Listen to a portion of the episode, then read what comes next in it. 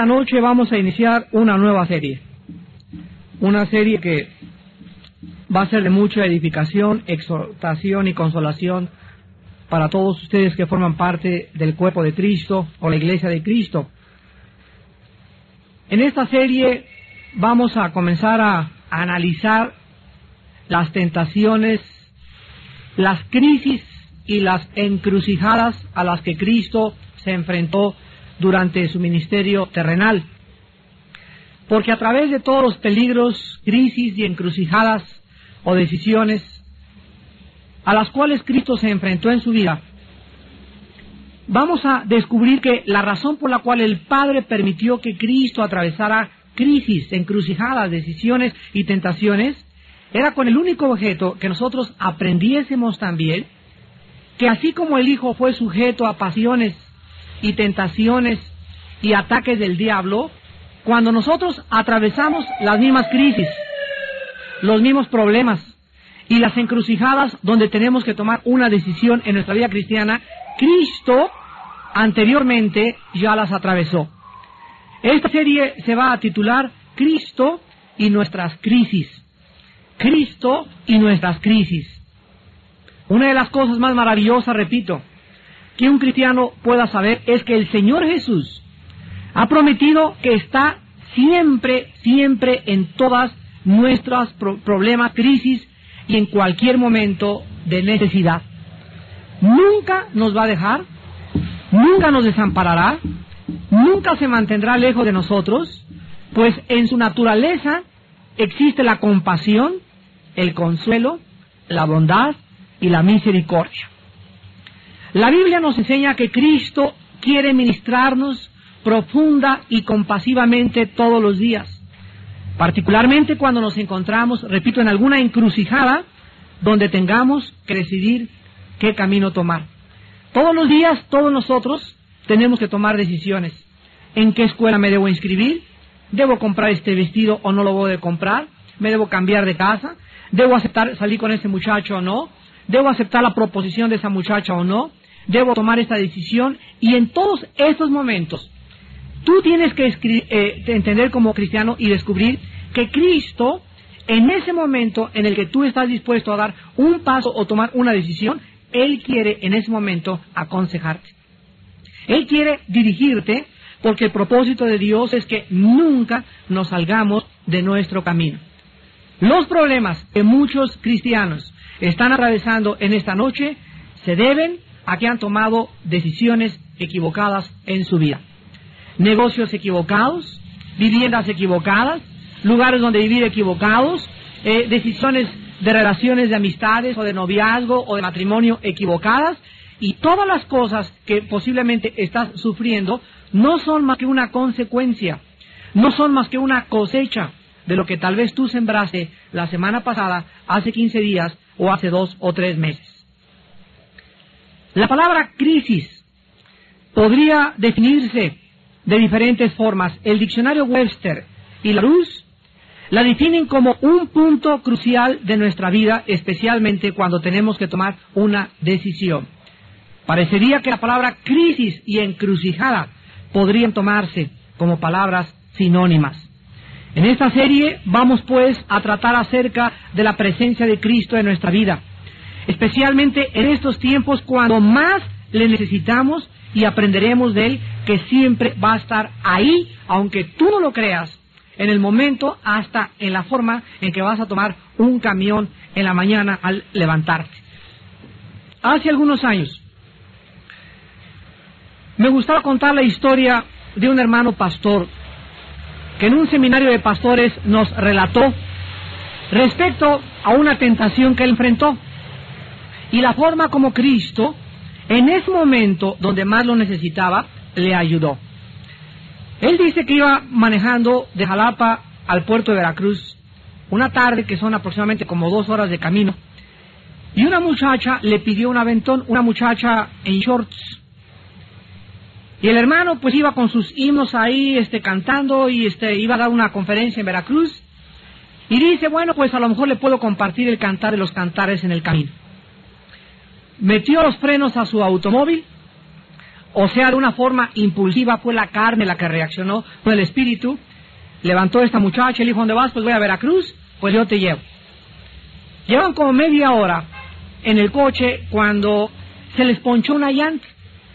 Y él nos cuenta que en esa media hora él sintió que se debilitaba espiritualmente por el simple hecho de traer a esa muchacha junto a él en su automóvil.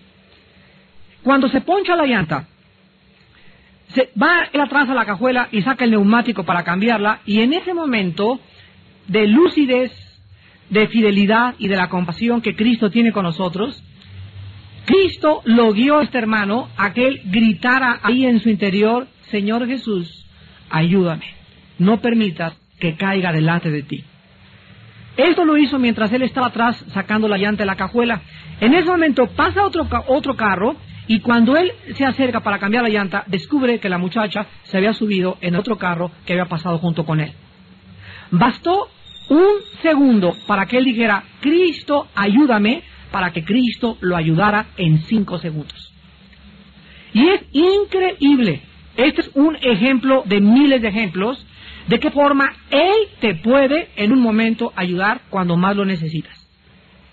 Tú puedes salir en la tarde unos amigos te pueden decir, vamos a pasar por ti, y tú puedes decirle, Padre, ayúdame. Si no es de ti, no permitas que yo vaya en este viaje, no permitas que me vaya con esta amiga, no me permitas que haga este negocio. Dios es fiel. Y siempre que tú le clames con todo tu corazón y le digas, Señor, yo quiero hacer tu voluntad, y si no es de ti, quítame eso o quítame aquello o no permita que esto suceda, Dios acudirá en tu ayuda en tiempo de crisis. Veamos antes de estudiar en esta noche las tentaciones de Jesús en el capítulo 4 de Mateo. Veamos en el libro de los Hebreos, capítulo 2, versículos del 9 al 10, de qué forma la Biblia nos describe la forma como Cristo se identificó con nosotros mientras caminaba en este mundo. Dice Hebreos 2, versículos 9 y 10. Pero vemos a aquel que fue hecho un poco menor que los ángeles, a Jesús, coronado de gloria y de honra a causa del padecimiento de la muerte, para que por la gracia de Dios gustase la muerte por todos, porque convenía a aquel por cuya causa son todas las cosas, y por quien todas las cosas subsisten, que habiendo de llevar muchos hijos a la gloria, perfeccionase por aflicciones al autor de la salvación de ellos. El Espíritu Santo está hablando de Jesús, el Hijo de Dios, y dice que Cristo gustó por nosotros. Él experimentó en nuestro lugar la muerte. Él sufrió lo que tú merecías sufrir y Él llevó en su cuerpo lo que tú y yo merecíamos pagar. Pero además de todas estas cosas, Él que fue santo y sin mancha, la Biblia dice que Él gustó y experimentó y además fue perfeccionado por aflicciones para que nosotros pudiéramos ser salvados. Cristo pues enfrentó al diablo, enfrentó los poderes del pecado y enfrentó el mundo y el disfraz y el engaño que rodea a la raza humana a nuestro alrededor. En el versículo 17 del mismo capítulo 2 de Hebreos, la Biblia dice, por lo cual debía ser en todo semejante a quién? A sus hermanos. O sea, no te imagines a Cristo y digas, bueno, él fue Cristo y él era el Hijo de Dios. No, es que la Biblia dice que Cristo es nuestro hermano mayor él estuvo en un cuerpo de sangre y de carne igual que tú y yo. Él durmió, él comió, tuvo necesidades, lloró, sufrió exactamente igual que nosotros, pero sin pecado. La Biblia dice que debía ser en todo semejante a nosotros. ¿Para qué? Para que Él pudiera venir a ser misericordioso y el sumo sacerdote de lo que a Dios se refiere para expiar los pecados del pueblo. Si el Mesías Redentor, pues, venía al mundo a identificarse con la raza humana, él tendría que vivir, comer, caminar, sufrir y atravesar todo lo que tú y yo atravesamos. Para que de esta forma, cuando tú atravieses una tentación y un problema, recuerdes que Cristo te comprende que Cristo sabe lo que tú sientes en tu corazón y que lo único que Él te pide es que reacciones de la forma en que Él reaccionó. Todos los problemas, las crisis y las encrucijadas que Cristo enfrentó, siempre Él repetía, no mi voluntad, mas la voluntad del que me envió. Para que en el momento en que tú necesites la ayuda, el consejo de Dios, puedas escoger, igual que todos los que siguen a Cristo, lo que dice en Mateo capítulo 7, versículo 13 y 14. Y dice Cristo en Mateo 7, 13 y 14.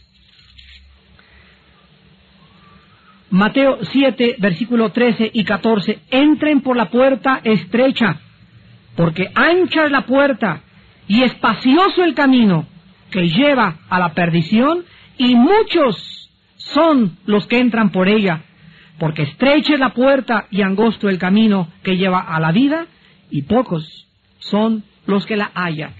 Jesús dijo que el camino a la perdición es ancho y espacioso, y que la mayor parte de la gente va por ese camino. La mayor parte de la gente escoge el camino fácil, las decisiones fáciles, prostituirse, hacer tranzas, ganar dinero rápido, matar, asesinar, vender su cuerpo, entrar a las drogas, todo eso es fácil.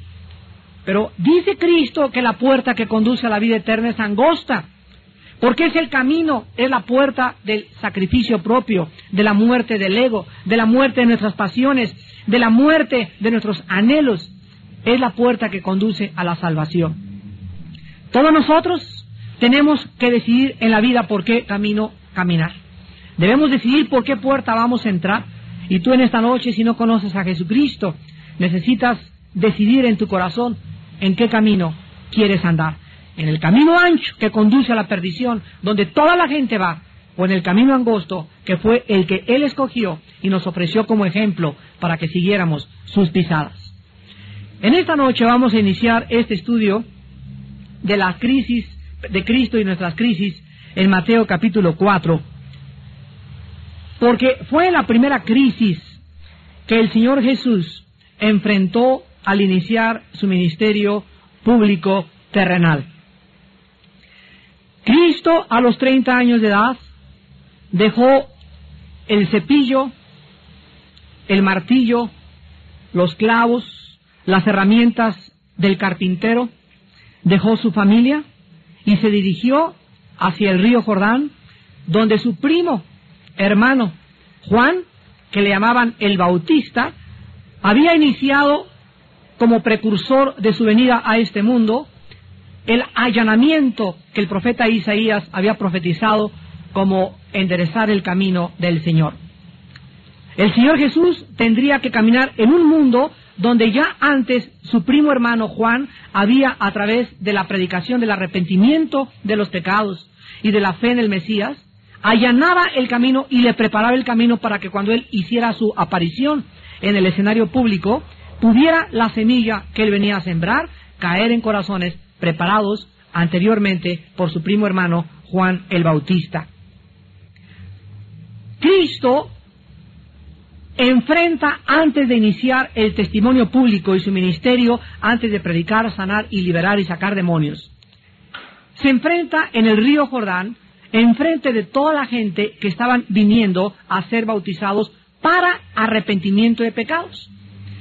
Y cuando su primo hermano Juan, que no lo conocía, se acerca a él, y en ese momento el Espíritu Santo le da a, Juan el Bautista por medio de la palabra el conocimiento de que ese era el Cordero, que ese era el Mesías, Juan se niega a bautizar a su primo hermano. Y dice, pero ¿cómo vienes tú a que yo te bautice? El Señor Jesucristo le contesta y le dice a Juan, deja así, porque conviene que se cumpla toda justicia de Dios. En otras palabras, Jesucristo entraba a las aguas del bautismo no para arrepentirse de sus pecados por no haber pecado en él, sino simplemente para identificarse con el pecado del mundo. Si él venía como nuestro sustituto y como dice Hebreos, tenía que ser en todo semejante a nosotros, él tenía que cumplir los ritos del Antiguo Testamento, de la ley judía, porque Cristo nació y vivió bajo la ley de Moisés. Así pues, en ese momento el cielo se abre, se oye una voz que dice, este es mi Hijo, en quien tengo toda mi complacencia, a él oír, este es mi hijo amado, y de ahí en adelante, lo primero que Jesucristo hace es, Señor, aquí estoy yo, ¿a dónde me quieres llevar? Y así llegamos a Mateo 4, donde este descubrimiento nos va a sorprender en esta noche, porque Mateo 4 no inicia diciéndonos, entonces Jesús se encaminó hacia el desierto, sino que aquí vemos que inmediatamente después de que fue bautizado por el Espíritu Santo, desde el momento en que el Espíritu Santo lo bautizó y en forma de paloma se posó sobre él, de ahí en adelante Jesús inicia su ministerio en el poder y en la dirección y en el control del Espíritu de Dios. Jesús fue llevado por el Espíritu. ¿Ya lo observaron? Es el Espíritu el que lo llevó al desierto. Es el Espíritu el que lo llevó a enfrentarse al diablo. El diablo no fue por él y se lo trajo al desierto. El Espíritu Santo lo llevó a ese ring, a ese campo de batalla donde se iba a librar el primer encuentro, el primer encontronazo entre el santo, el escogido de Dios, y aquel que es el príncipe de las tinieblas del universo, el rebelde cósmico de la creación de Dios. Ahí pues en el desierto se preparó una pelea a tres rounds, sin límite de tiempo. Ahí se preparó y ahí no había referee. Ahí no había público más que lagartijas y escorpiones. Y además, el Señor Jesús estaba en una desventaja total físicamente, porque había acabado un ayuno de 40 días. Y durante esos 40 días, en ese momento, el diablo, sabiendo que Jesús se encontraba al borde de sus fuerzas físicas, y como el diablo sabe que hay una relación tremenda entre la debilidad física y la debilidad espiritual, ¿sabían ustedes eso? Una de las situaciones donde el diablo te va a atacar más es cuando más débil físicamente te sientes. Por eso es tan importante comer bien. Por eso es tan importante hacer ejercicio. Por eso es tan importante cuidarnos, porque el diablo ataca donde hay puertas abiertas. Y Dios nos hace responsables a nosotros de que podamos vivir con salud siempre y cuando la soberanía de Dios no permita otra cosa, pero en cuanto esté de nuestra parte, debemos hacer lo imposible para mantenernos sanos físicamente, para no abrirle puertas a Satanás. Si tú en esta noche va a ser frío ratito y no traes un suétercito, algo con que taparte, y te viene una neumonía o un enfriamiento, no te lo envió Dios, ni tampoco te lo envió Satanás. Tú rompiste deliberada e irresponsablemente una ley natural que dice que debes de cuidarte de los enfriamientos, debes de comer las cosas adecuadas, etcétera, etcétera, para que no recojas una cosecha de enfermedad. Luego llega la hermana y dice, sácame el espíritu de neumonía, o sácame el espíritu de pulmonía y la hermana no tiene ningún espíritu de pulmonía ni neumonía, lo que único va a pasar es que la neumonía la pulmonía que te sobrevino es por haber roto una ley natural y después de que tú abriste la puerta, los espíritus de tinieblas se van a aprovechar de esto y si tú no sigues cuidándote, van a comenzar a afligirte más hasta que pueda convertirse en algo crónico. Cristo pues se encuentra débil físicamente, 40 días sin comer ni tampoco sin beber ninguna gota de agua y se le acerca el diablo, el tentador, en el griego la palabra peirasmos, Satanás, la serpiente antigua, astuta, inteligente, sabio, el dragón, con cual se le designa en Isaías 27.1 y en el capítulo 12 del libro de Apocalipsis. Ahí sabía perfectamente bien Cristo con quién se iba a enfrentar y en primer lugar dice la Biblia en el versículo 2, después de haber ayunado 40 días y 40 noches, tuvo hambre. No existía nadie más interesado en el universo que Satanás para poder detener al Mesías de su obra redentora. El diablo sabía que la muerte y resurrección del Mesías sellaría su condenación eterna en el lago de fuego.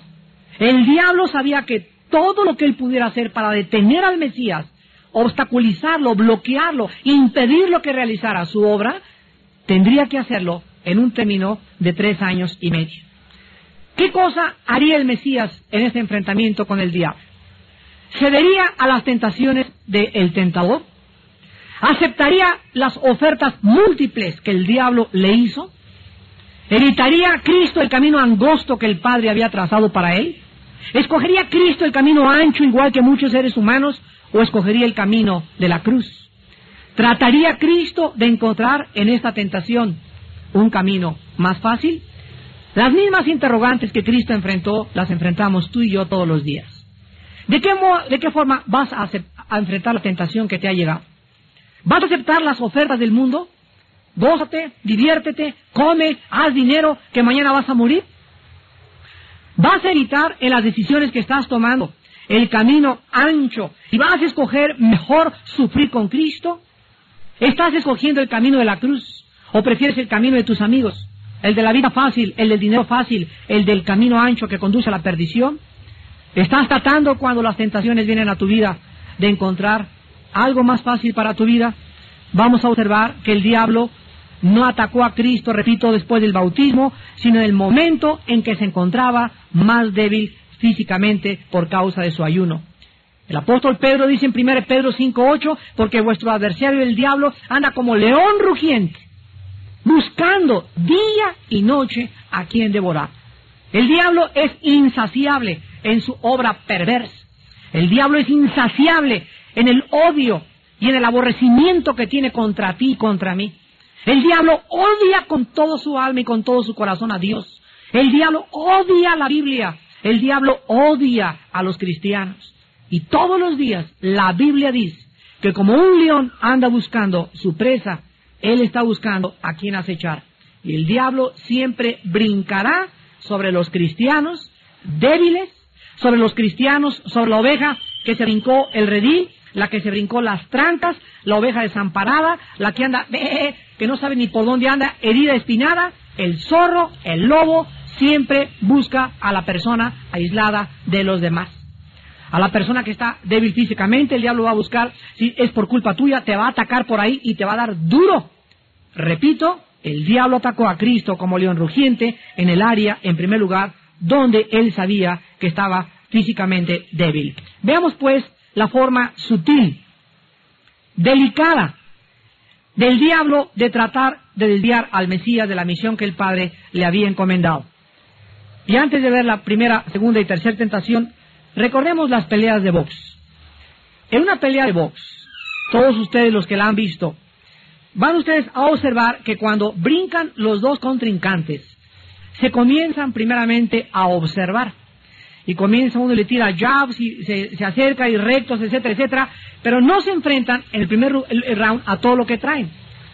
Y un contrincante, por ejemplo, dice, lo voy a debilitar, lo voy a hacer correr, lo voy a cansar porque tengo más resistencia. En el séptimo octavo le, le voy a comenzar a tirar duro. Y comienzan los dos a usar una estrategia. Y los dos estudian sus puntos mutuos débiles. El diablo, la Biblia dice, tiene una estrategia para cada uno de nosotros. El diablo no va a llegar a tu vida como me llega a la mía ni tampoco como le llega a tu primo, ni como le llega a tu mamá, ni a tu suegra, a todos los que somos cristianos. El diablo tiene para cada uno de nosotros un plan.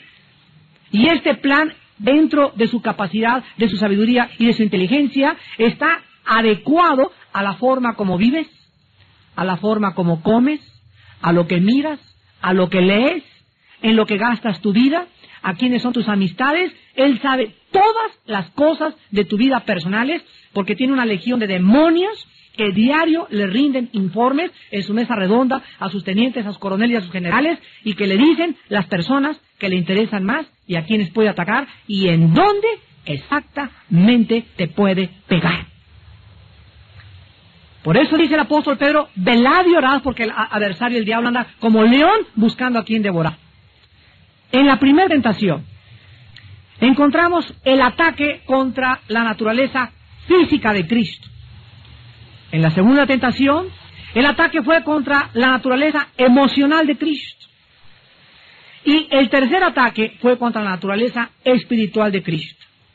Aquí pues la Biblia nos revela que el diablo ataca física, intelectual o mental y espiritualmente. Veamos el primer ataque contra la naturaleza física del Hijo de Dios. Por causa de que en el bautismo de Juan Jesús había sido, sido llamado desde el cielo por su Padre, mi Hijo amado. Satanás se atreve a retar a Cristo a que pruebe su identidad con una manifestación de su poder. Dice el versículo 3, y vino a él el tentador y le dijo, si eres hijo de Dios, observen el sí condicional, si de veras eres Cristo, si tú eres realmente el Mesías, di que estas piedras se conviertan en pan. ¿Qué había de malo en que Cristo dijera que se hagan tortas? Una de milanesa, otra de chorizo y otra de salami. ¿Qué acaso el comer es pecado?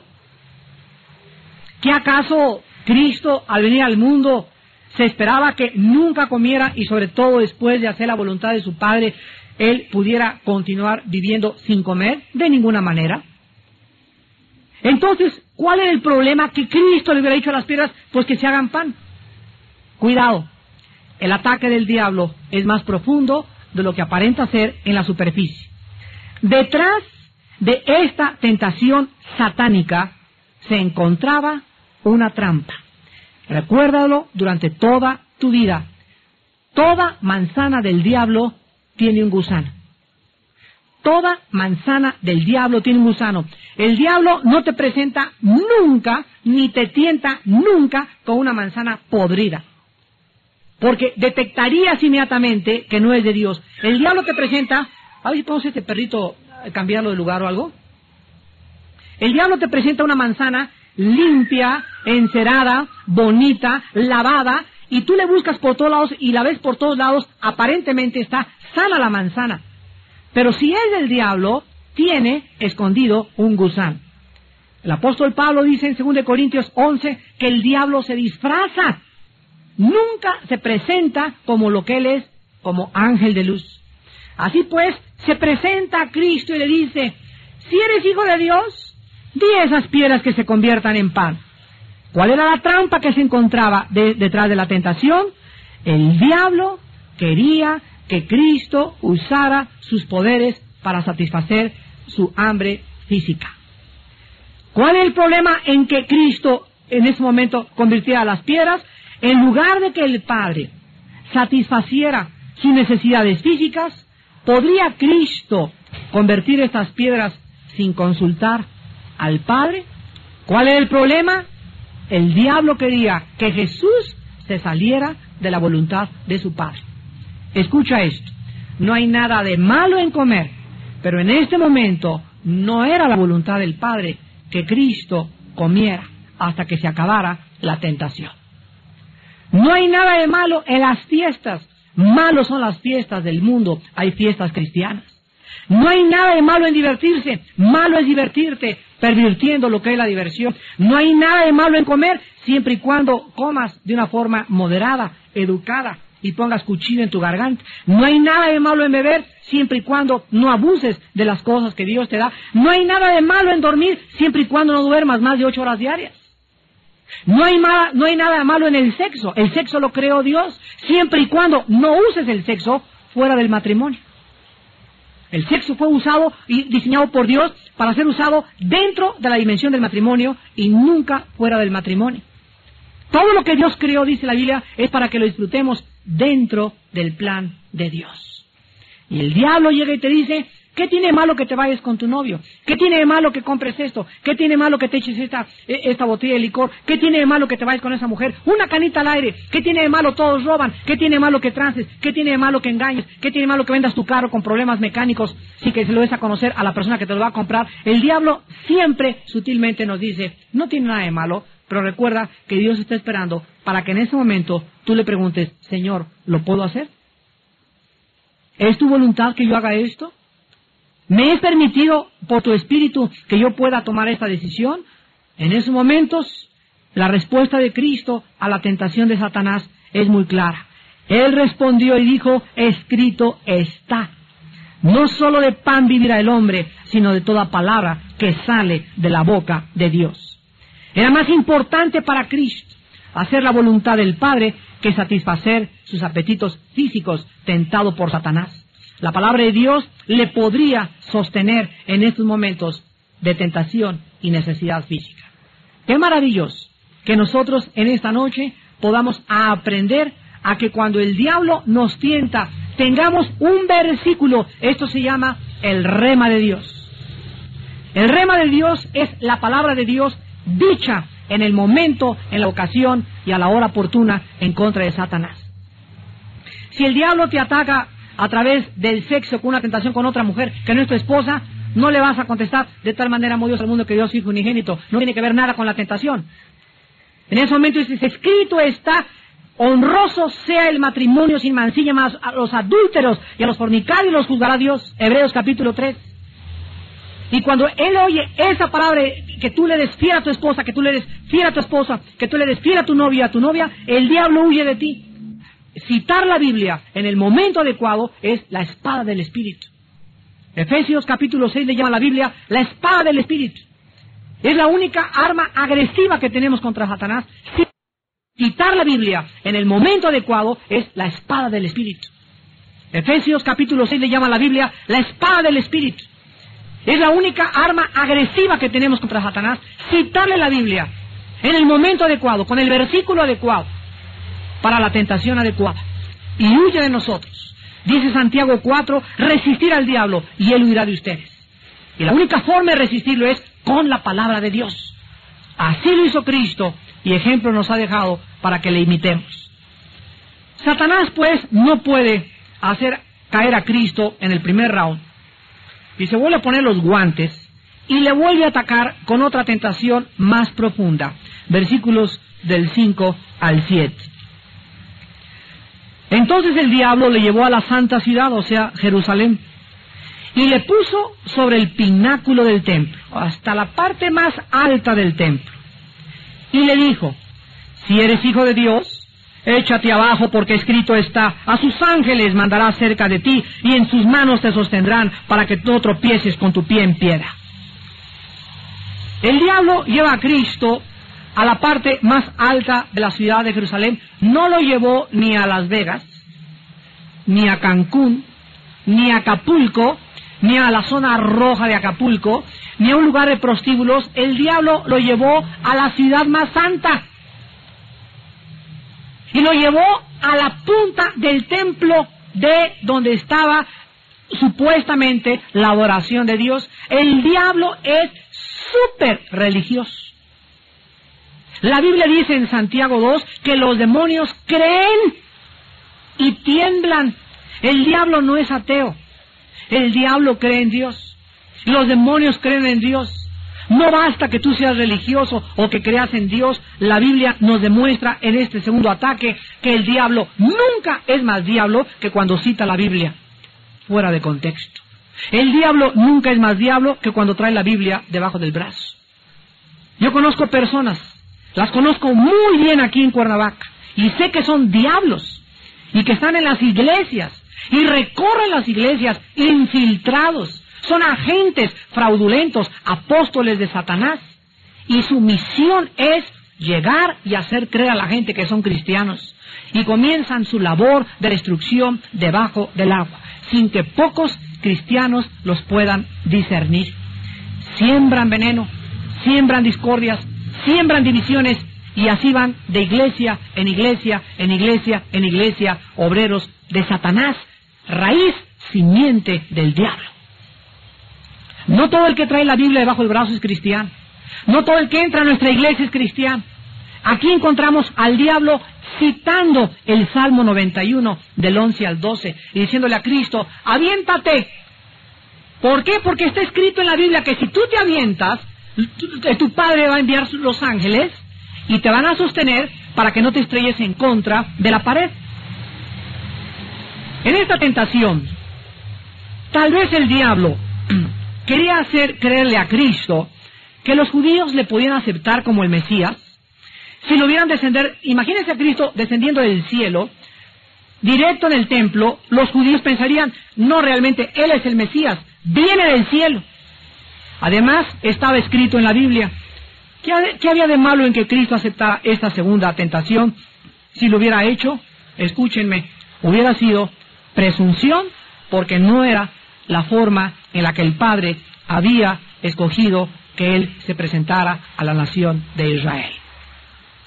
Él tenía que venir humilde, manso, como un niño.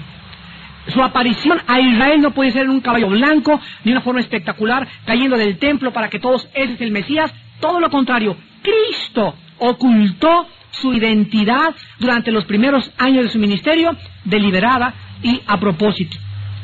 Porque él no quería, por eso a los demonios, él les dijo, cállense y no digan nada.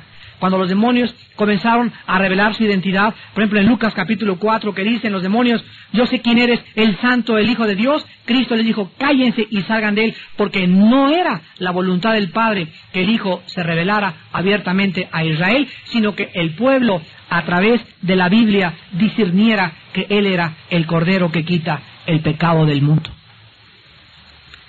Si Cristo hubiera hecho lo que el diablo le proponía, hubiera sido presunción, hubiera sido jugar con el poder de Dios para agradar al diablo y a la gente. Hay mucha gente que muchas veces nos ha dicho a nosotros, a ver si Dios es Dios, a ver sana ahorita a mi hijo. Si Dios es Dios que sane, que le quite la ceguera a mi hija. Si Dios es Dios que salve a mi abuelita que está muriéndose de cáncer. Nosotros no somos mercenarios del Evangelio. El poder de Dios no es para ser usado como un juego. Dios es soberano al sanar, al liberar. Nosotros debemos de sentir que somos guiados por el Espíritu Santo y no para probarle a la gente que realmente Dios tiene poder. La Biblia nos muestra que Cristo sabía que el diablo había citado la Biblia, pero sabe una cosa, que el diablo siempre cita la Biblia de una forma incompleta. Versículo 7. Jesús le dijo, escrito está también, o sea, te faltó.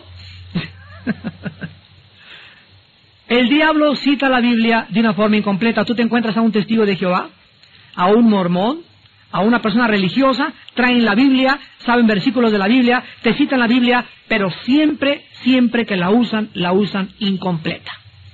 Nunca te dicen exactamente lo que sigue después. Dice un predicador que un texto fuera de texto, de contexto, es solo un pretexto. Un texto fuera de contexto es solo un pretexto. Y como el diablo quiere engañar a la gente, él va a presentarte a personas que te leen la Biblia, pero lo que te están diciendo no está completo. Jesús le dijo, escrito está también, no tentarás al Señor tu Dios. Esto pues nos demuestra que jugar con el poder de Dios, provocar a Dios en su poder, es tentar a Dios. Una persona que dice, si Dios es esto, que pase esto, que caiga un rayo ahorita, como el cuento de un gobernante en el estado de eh, Tabasco hace muchos años. Eh, creo que era este el general Avío, que fue gobernante de Tabasco por muchos años. No sé cuántos de ustedes sepan la anécdota. Llegó un día a Villahermosa, a un templo evangélico, y les dijo a los cristianos, si Dios es Dios, llegó en su caballo, si Dios es Dios, que en este momento me parta un rayo. Y los reto a todos ustedes, y reto a Dios, a que si realmente Él es Dios, pónganse a orar y que me parta un rayo en un minuto. Y sacó el, sacó el reloj y comenzó a cronometrar un minuto y el rayo no le partió. Y se comenzó a carcajear y en eso se acercó una viejita cristiana y le dijo a este hombre, ¿usted cree que usted puede provocar a Dios y acabar con la paciencia de Dios en un minuto? Está muy equivocado. Entonces, Dios no tenía por qué demostrarle que Él era Dios. Dios es mucho más paciente que las presunciones y los desafíos de los seres humanos. Otra persona recuerdo que hace algunos años íbamos saliendo de un desayuno y me alcanza y me dice, señor Alducin, si Dios es Dios y tiene poder, ¿por qué no acaba con el diablo de una vez y con todo el mal y la mugre que hay en esta vida? Y le contesté en ese momento, porque con usted sería el primero con el que comenzara. O sea, dele gracias a Dios que no ha acabado todavía Dios con el diablo y con los diablos como usted, porque tal vez usted estaría en el infierno. Así pues, la Biblia nos muestra que el diablo siempre usa gente para atentar a Dios. Nosotros no debemos caer en esta trampa. Y en tercer lugar, la última tentación con la cual el diablo ataca a Jesucristo se encuentra en el versículo del 8 al 10. Otra vez le llevó el diablo a un monte muy alto y le mostró todos los reinos del mundo y la gloria de ellos. Y le dijo, todo esto te daré si postrado me adorares. Aquí el diablo le ofrece al Hijo de Dios todo el poder del PRI, todo el poder de Estados Unidos, el poder de la Comunidad Económica Europea, el poder de Japón, el poder de Asia, el poder de todas las naciones. Además, más fama que la que ha tenido Elvis Presley o Madonna o Michael Jackson. La popularidad y el control y todas las mujeres, drogas y placeres que puedan existir en esta vida. Todo esto la Biblia nos dice y nos revela en esta noche que el diablo tiene el poder y sí puede dar esto a quien le acepte el trato y haga pacto con el infierno. Los Beatles, los grupos de rock heavy metal, Michael Jackson, Madonna, la Trevi aquí en México, la señora Guzmán cantante, y otros que cantan y que han aceptado tratos con el satanismo y el ocultismo, tienen tratos con el diablo y el diablo les ha prometido y les ha cumplido hacerlos famosos, darles dinero, darles popularidad, pero escúchenme, personas que han caído en esa trampa, el diablo, sí es cierto, te vende el viaje todo pagado. BTP es la oferta del diablo, viaje todo pagado. Pero cuidado, Él viene a cobrar lo que te vendió después con tu alma en el infierno. Con tu degeneración, con tu destrucción, con locura física, intelectual y espiritualmente. El diablo cobra caro. Y ahí está toda la historia del ser humano, de los grandes César, los grandes conquistadores, artistas, etcétera, etcétera, con qué pudieron ellos pagar. Cristo dijo, ¿de qué le sirve al hombre ganar el mundo si pierde su alma? ¿De qué te sirve el poder que obtuviste, la fama que tuviste y todas las cosas que el diablo te ha ofrecido y tú aceptaste porque querías el camino ancho que conduce a la perdición y el día de tu muerte, en segundos, estás delante de Dios y vas a voltear y vas a decir, mis planes, mis mujeres, mi dinero, mi, capacidad, mi trabajo, mis inversiones, mis anhelos, ¿en dónde están? No hay nada en la eternidad, nada te llevas, desnudo veniste, desnudo te vas. Y tu vida la gastaste y se la entregaste a Satanás porque caíste en la tercera tentación que él sigue repitiendo con todos los seres humanos. Cristo no acepta esta oferta última de Satanás, demostrándonos a nosotros que tampoco debemos caer en esa tentación cuando alguien te ofrezca droga, alcohol, placer eh, prohibido y problemas, fama y poder mientras esté fuera de la voluntad de Dios. Cristo sabía que este mundo está bajo condenación, está bajo juicio, bajo el pecado. Este es un mundo temporal, escucha, en este mundo nada dura, todo se acaba. Belleza, tu dinero, tu poder, tu fama y además todo se paga. Todo se paga en esta vida y en la que sigue por toda la eternidad. Además es un mundo falso, disfrazado para hacer caer en la trampa a los ambiciosos, a los avariciosos, a los codiciosos, a los sedientos de poder, a los sedientos de dinero y a los sedientos de placer. La Biblia dice en Apocalipsis 12:9 que Satanás engaña al mundo entero. Y todo el mundo va por la puerta ancha, por el camino ancho que conduce a la perdición. El camino del engaño, el camino del placer, el camino de todo lo que el diablo le ofreció a Cristo y lo sigue ofreciendo a los que quieren caer en esta trampa. Cristo dice en Hebreos 12.2, por el gozo puesto delante, menospreció el oprobio y sufrió la cruz. Cristo pudo con los ojos espirituales ver otra dimensión más allá de lo que el diablo le ofrecía. Y tú tienes, hermano, que me escuchas, que tener tus ojos enfocados en las cosas de arriba, no en las cosas de abajo. Si puedes haber resucitado, dice Colosenses 3, poner vuestros ojos arriba. Ya no veas la mugre, el poder, las ofertas, las tentaciones que el diablo usa a través de la gente, de tus amigos que te rodean todos los días. Pon tus ojos en Cristo, el autor y consumador de nuestra fe. Corramos con paciencia la carrera que tenemos puesta por delante despojándonos de todo peso y de pecado que nos asedia, corramos con, la, con paciencia la carrera de Dios. Cristo no cayó en la trampa. Ese nuevo mundo que el Padre nos ha prometido es un nuevo mundo donde no va a existir la injusticia, ni los asesinatos políticos, ni los problemas de inmoralidad, ni el SIDA, ni la gonorrea, ni la sífilis, ni problemas venéreos, ni problemas de cáncer. El verdadero mundo que el Padre tiene para todos los que le quieran esperar. Dice el apóstol Juan en su primera carta, capítulo 2, del 15 al 17, no amen al mundo ni las cosas que están en el mundo. Los deseos de los ojos, los deseos de la carne y la vanagloria de la vida no provienen del Padre. El mundo pasa, el mundo es temporal y también todos los deseos y las tentaciones del mundo, mas el que hace la voluntad de Dios permanece para siempre.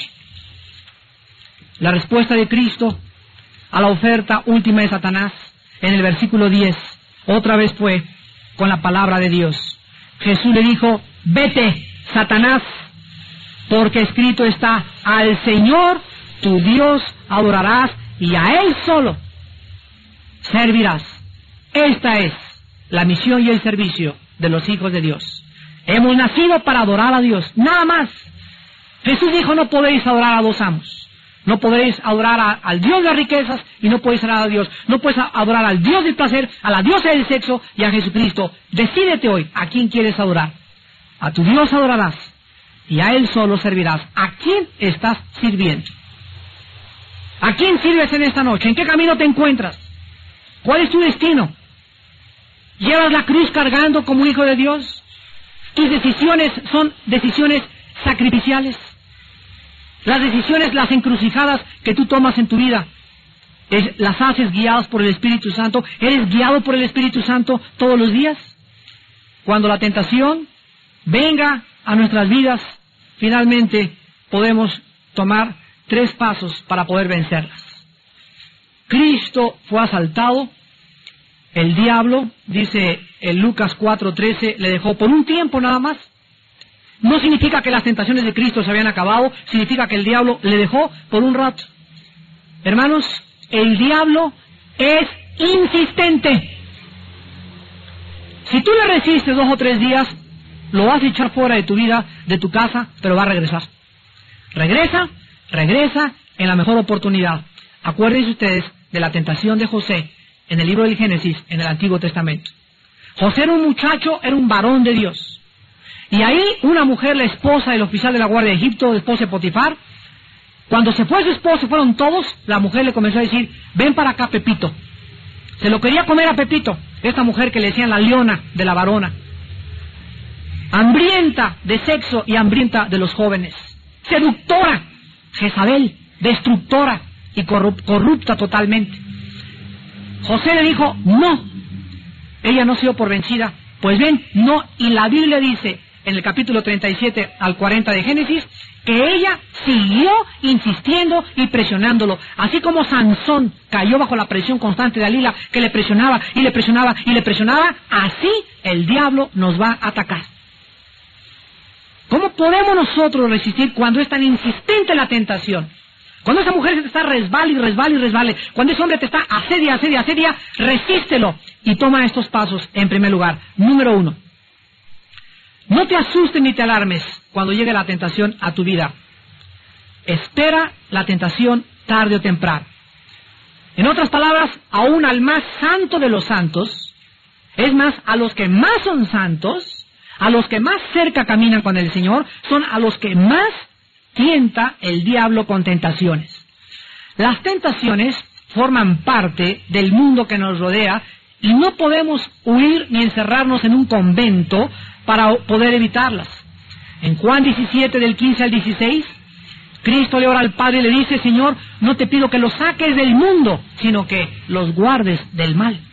No podemos irnos a un convento ni a un monasterio. Aquí en el mundo tenemos el poder de Dios para enfrentarnos a las tentaciones. En segundo lugar, que no te cieguen, aprende a discernirlas. Cuando Satanás está directamente detrás de alguna tentación que llegue a tu vida, tú tienes en ese momento, y más te vale que lo tengas, que tener el discernimiento espiritual suficiente para saber con qué o con quién te estás enfrentando. Si tú eres como el buey que va al degolladero de Proverbios capítulo 7, y como el simple que pasa y se deja llevar por cualquier tentación, y haces cualquier negocio, y te vas con cualquier mujer, y con, con cualquier hombre platicas, vas a caer en la tentación. Debemos mantenernos alertas, con los ojos abiertos, considera las consecuencias de cada acto, de cada decisión que tomas en la vida, antes que lamentes y sufras y llores 20 años de congoja y de cosecha por 45 minutos de placer. Una tentación puede acabar con toda tu familia para siempre. Puede acabar con tu negocio, con tu ministerio, puede acabar con tu futuro, puede acabar con todo lo que Dios te ha dado. Porque la Biblia dice, la maldición no viene sin causa. Y en tercer lugar, nunca juegues con el fuego. No juegues con las tentaciones. Existe un nombre para las personas que juegan con la tentación. Víctimas. Estas víctimas son personas que creyeron que podían seguir saliendo con la secretaria, podía seguir saliendo con ese muchacho, podía seguir jugando con fuego y te equivocas, estabas tentando a Dios, Dios te dijo desde hace mucho tiempo, deja a esa persona, no salgas con ella, si tú insistes, estás jugando. Dice Proverbios 6, 27 al 35. ¿Tomará el hombre fuego en su seno sin que sus vestidos ardan? O sea, tú puedes estar jugando con carbones y juegue y juegue sin que alguno te alcance la ropa y te queme. No. ¿Andará el hombre sobre brasas sin que sus pies se quemen? Así es el que se llega a la mujer de su prójimo. No quedará impune ninguno que la tocare. No tienen en poco al ladrón si hurta para saciar su apetito cuando tiene hambre. Pero si es sorprendido, pagará siete veces. Entregará todo el haber de su casa. Mas el que comete adulterio es falto de entendimiento. Corrompe su alma el que talaz. Heridas y vergüenza hallará y su afrenta nunca será borrada. Aquí se usa la tentación en el aspecto sexual. Así pues, si tú estás comprando revistas pornográficas y viendo videos y coqueteando con otro hombre y coqueteando con otra mujer, no vas a caer, vas a caer. Tarde o temprano. Porque la Biblia dice, no puedes jugar ni tentar a Dios. La Biblia dice en 1 Corintios 10.3, ninguna tentación les sobrevendrá que no sea humana, sino que fiel es Dios. Que cuando la tentación venga a nuestra vida, Él, Dios proveerá la salida para que tú puedas resistir y escaparte como este hermano que allí en la carretera de Veracruz escapó porque dijo, Jesús ayúdame en su desesperación y como Cristo, que en el momento en que el diablo le ataca, Cristo estaba lleno de la palabra de Dios, citó la palabra de Dios y la tentación huyó. ¿Memorizas tú la Biblia a diario? ¿Tienes la palabra aquí en tu corazón y en tu mente para que cuando venga una situación sepas qué versículo citar en ese momento? Si tú no vives en la palabra, si tú no memorizas la palabra, si tú no la estudias, si tú no la lees, si tú no estás en contacto con la Biblia, no esperes enfrentar las tentaciones porque solo en el poder de Dios, en el poder del Espíritu Santo, tendremos victoria. Despidámonos en oración. Señor, te damos gracias en esta noche, porque no somos nada ni nadie. Gracias, Señor, porque no somos fuertes, ni sabios, ni poderosos. Somos hombres y mujeres débiles, muy débiles. Por eso te necesitamos profundamente en nuestro corazón. Separados de ti, debemos de convencernos, nada podremos hacer. Tu palabra dice que nos fortalezcamos en tu poder y en el poder de tu fuerza. Vistámonos toda la armadura de Dios para que en el día malo podamos resistir estas tentaciones, que tu Hijo nos dejó el ejemplo de cómo enfrentarlas. Ni el diablo, ni el mundo, ni nuestra carne nos podrán vencer cuando somos llenos de la palabra de vida. Cuando vivimos haciendo tu voluntad, las cosas que son agradables ante tus ojos. Limpiándonos de toda contaminación de carne y de espíritu, perfeccionando la santidad en el temor de Dios. En esta noche el Espíritu Santo dice, límpiate, límpiate, purifíquense los que llevan los instrumentos de Dios. Todo aquel que tiene la esperanza de vivir en el nuevo mundo que el Señor traerá a nuestros ojos. Todo aquel que esté esperando en esta noche verdaderamente al Señor de gloria. Todo aquel que ya sabe que el mundo no tiene nada que ofrecernos. más que puras trampas y engaños.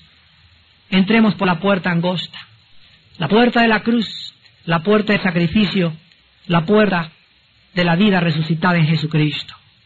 Te damos gracias, Señor, porque tu palabra es poderosa y porque tú sigues exhortando a tu pueblo, consolándolos y mostrándoles que en cualquier crisis, en cualquier encrucijada y en cualquier tentación, Cristo está con nosotros para ayudarte, aconsejarte, dirigirte y fortalecerte. El Señor te dice en esta noche, pruébame. Pruébame en los momentos más insignificantes, porque quiero decirte que tú eres cosa preciosa a mis ojos. El Señor te ama, el Señor dio su vida por ti. El Señor te entregará todas las cosas si tú se las pides, cuanto más cuando hace las cosas que a Él le agrada. En esta noche, endereza tus pasos. En esta noche, abandona ese juego que llevas con el fuego. Ya no hables a esa persona. Apártate de ese negocio. Apártate de esos amigos. Porque si juegas con la tentación, estás tentando a Dios y el diablo te devorará. Señor, gracias en esta noche por tu instrucción, por tu paz y porque siempre estarás con nosotros en cualquier crisis de nuestra vida, por el amor eterno que en Jesucristo nos has dado, en quien oramos y te damos las gracias. Amén.